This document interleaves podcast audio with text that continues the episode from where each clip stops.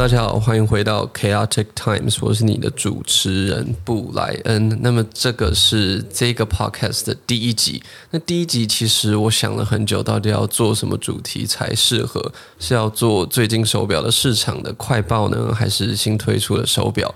然后后来我灵机一动，我想说，那我来跟大家聊聊为什么我开始收手表好了。因为其实我知道每一个手表厂家其实都有他的一个起源故事，都有一个他为什么爱上手表的理由。那么今天我特别请到了我的同事兔兔，用访问的方式来问我一些问题，然后从一个。旁观者的观点来问一下，为什么我成为一个手表藏家，还有我成为手表藏家的契机在哪里？那我们就欢迎兔兔。Hello，大家好。好，那么就让兔兔开始来用采访的形式来问我一些问题。第一题是，第一次真的接触到手表是什么时候？我第一次真的接触到手表其实是蛮小的时候，然后这也是让我爱上手表的那个 moment。呃，在我六年级准备要升国中的时候，我就去参加了一些私校的一些入学考。然后，通常其实你知道，在考入学考的时候，都需要呃有带手表可以计时，因为你才可以知道你的这个考题要写得多快或多慢。然后当时那一天我就忘记带手表了，然后我爸就把他手上的手表摘下来。那我永远记得，那是一只 AP 的，应该是一只 Offshore。然后它记得是黑面，然后有红色的时标。其实我已经忘记型号了。然后，然后那只手表也已经不在我爸的收藏当中了。所以其实我已经忘记是哪一只表。但当时呢，我就觉得哇，这只手表好漂亮，然后非常的有质感，跟我以前摸过的一些像 G-Shock 或是卡西欧的手表完全不一样。所以在考试的时候，其实我反而情不自禁的一直盯着那个手表。然后差一点出了神，对，但我还是有顺利的考完，然后又考上那个私校。那我就觉得那是我跟比较高级的腕表的第一次接触，然后印象非常的深刻，然后也让我觉得说，我以后长大的时候，我一定要拥有一只 AP，然后要拥有一些好的手表。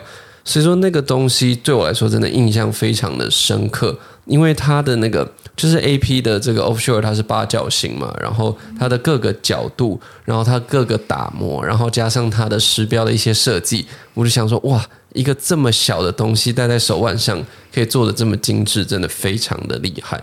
所以这就是我跟呃高级腕表的第一类接触，这样。那这样也真的好几十年了。对，真的也好几十年了，因为诶，今天录影的当下刚好是我的生日，然后我今年二十八岁。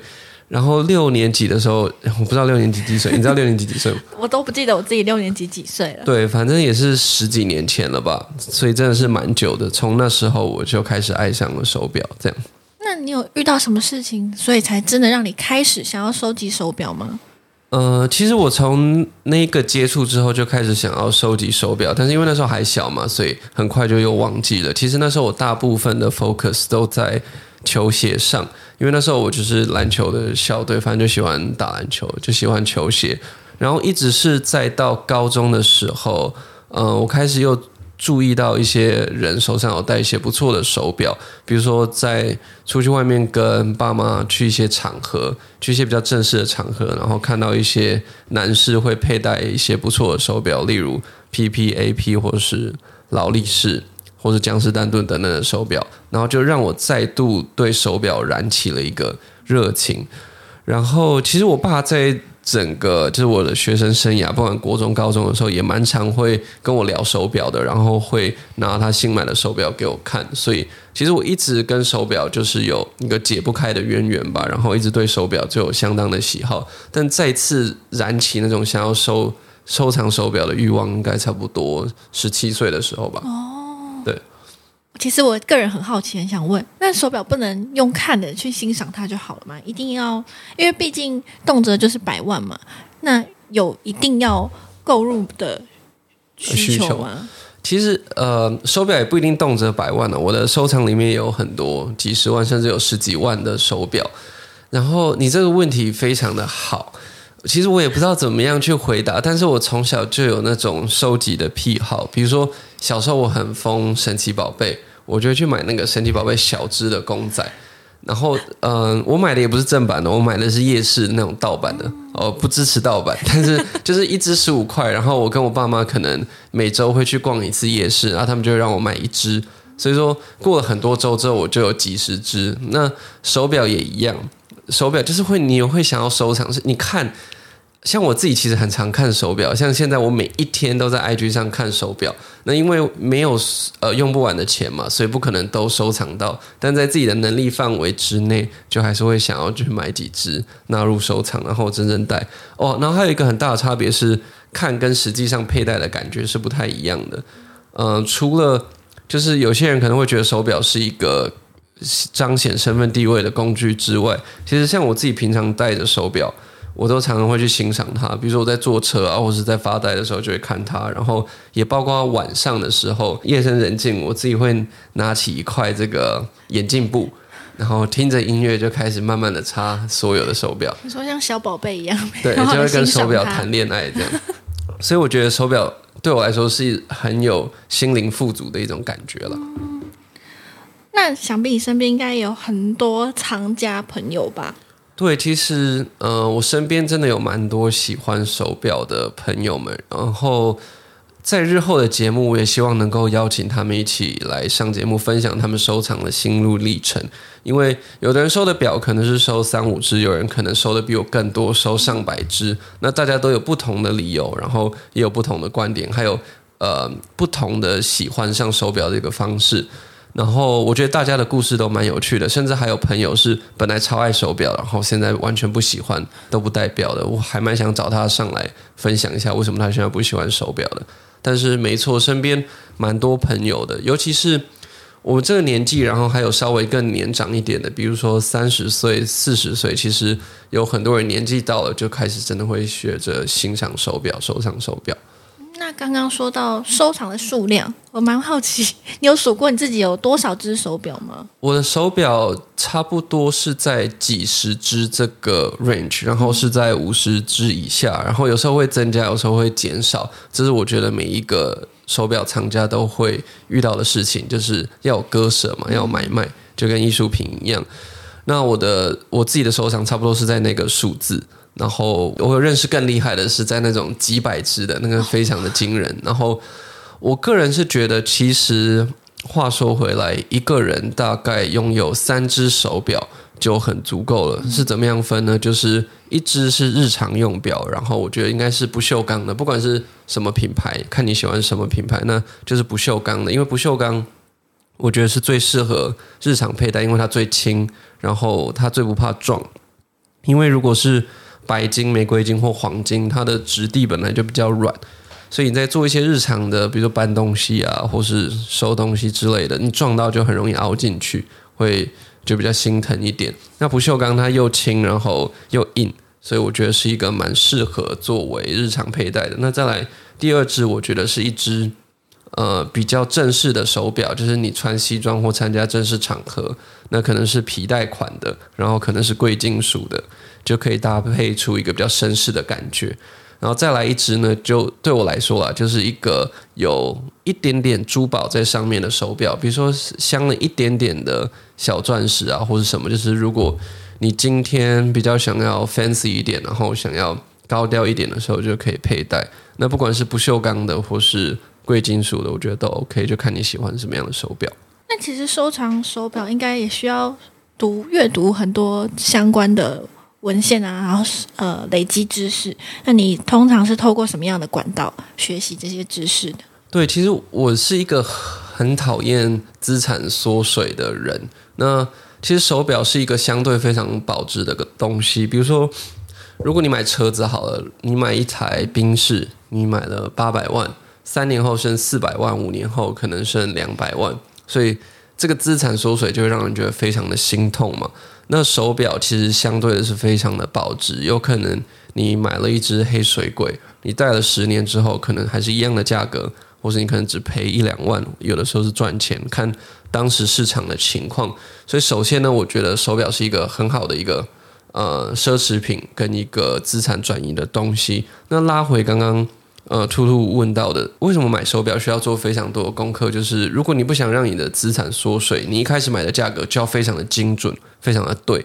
比如说现在市价是一百万，你买一百二十万的话，那你以后如果需要钱要拿出去卖，你就注定要亏那二十万嘛。就你开头就开得不好，所以像我自己呢，其实像现在呃美国的平台，不是美国的平台，现在在 YouTube 上面其实有很多大型的一些表商在做 YouTube，在当 YouTuber，然后有一些美国的，其实我可以专门做一集节目来分享一下，我会看哪一些 YouTuber 去得到一些行情。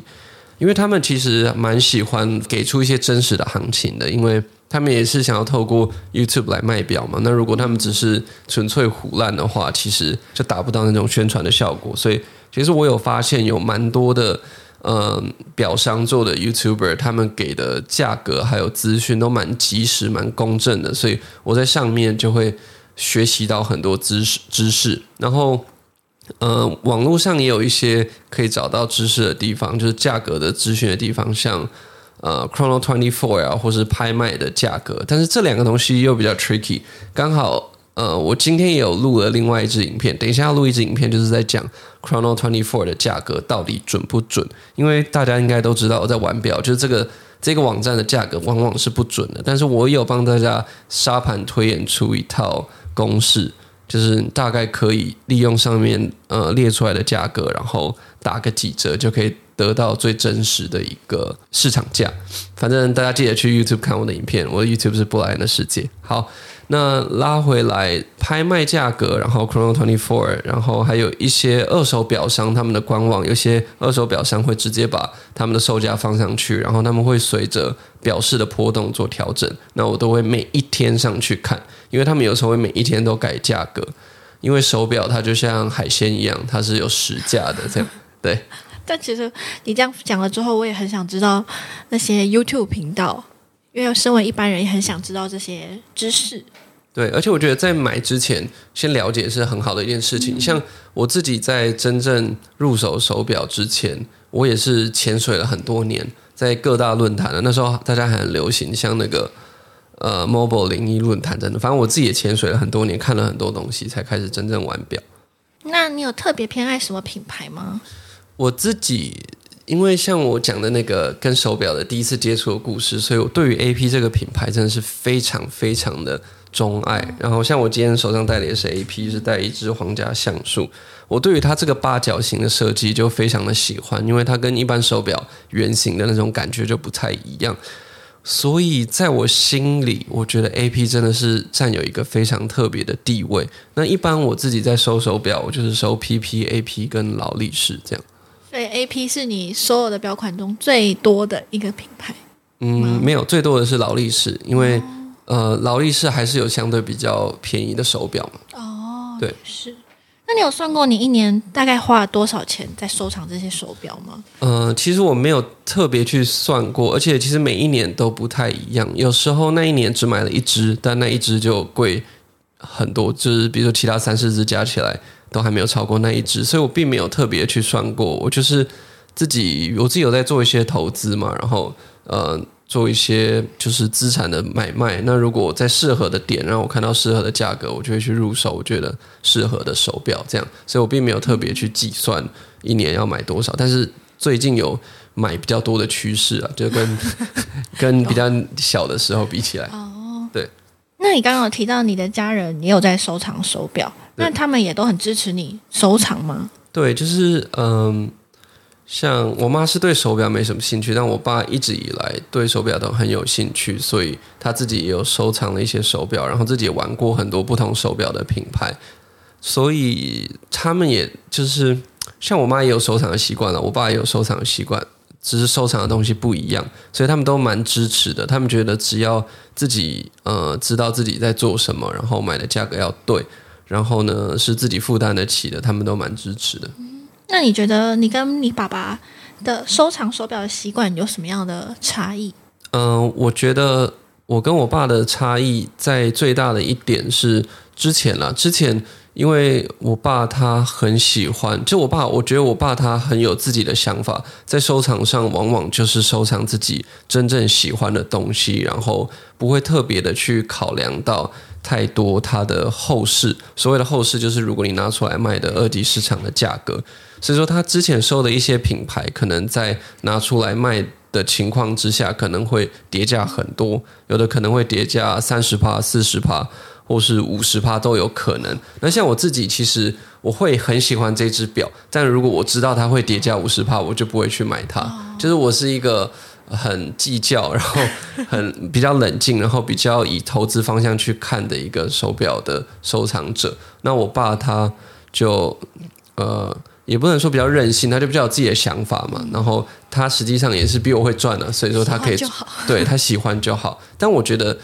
呃，那也是我希望以后可以走到这样子的程度，因为那就是一个真正对于手表最喜欢的厂家的一个境界嘛。嗯，他没有想着后世，他就是喜欢，真心喜欢，那就是使用它。对，呃，我觉得这个手表手表的心路历程是这样：我第一次拿到我比较名贵的腕表是在差不多十八岁的时候吧，我记得是高中毕业。对，高中毕业的时候，那时候沛纳海很红。然后那时候我爸他也很爱沛纳海，所以他就买了一只沛纳海当我的毕业礼物。然后我还记得那个沛纳海是三八九，那这只表我还留着，我还把它配了一个呃 Chrome Hearts 的表带，然后配起来超重，重到我真的很少戴，真的是像拿一个金块在手上一样。那因为沛纳海的手表本来表径就很大，所以说它的呃。表本来就很重，那如果你配上 Chrome Hearts 表带，银的又纯银实心的就更重。那那个是我第一只手表，然后讲刚讲到某一些品牌会叠加叠得很严重嘛，我记得当初他买全新的是三十几万给我，那现在如果拿出去卖的话，应该只有十六万，我都不确定卖不卖得到十六万。但是那只表我不会去买它了，因为那是一个高中毕业的一个礼物，算是十八岁嘛，然后成年，然后就是一个特别具有意义的一个象征，然后也是我第一只名贵的手表。因为我之前我想一下，我回想一下，之前我会戴名贵的手表吗？不会。我之前只会偶尔在有场合的时候去跟我爸借一下，但是我并没有一只属于我自己平常会去佩戴的名贵的腕表。那那个真的就是第一只。然后原本其实那时候我是也有在考虑像黑水鬼什么的，但那时候觉得沛纳海很夯，然后又比较特别一点点，所以就买了沛纳海，然后真的很大很大。然后从那时候就开始，我就非常的喜欢手表。那下一支我拿到的。手表就是玉博的 Kobe Bryant 的那个联名表，这个我在我的很多影片都讲过，那就是我拿到的第二只的手表。那那个是在嗯大学二年级的时候拿到的，然后我中间有买什么？没有，对，中间也没有买什么。然后再来是大学毕业的时候，我就拿到了一只 AP，对，一只 AP 四十四不锈钢的白熊猫的 Offshore。那那就是我大学的毕业礼物，然后嗯，其实我觉得手表这个东西蛮酷的。其实如果你去看很多每一个收藏，不管是名人，像那种明星也好，或是那种大藏家，其实他们都很喜欢把手表当做礼物送给他们的下一辈，或是他们的第一只手表，往往都是他们的上一代送给他们的一个礼物。有的时候是。呃，爸爸去世了，给他的遗产作为一个传承。那有的时候就是高中毕业或是大学毕业一个成年礼的礼物。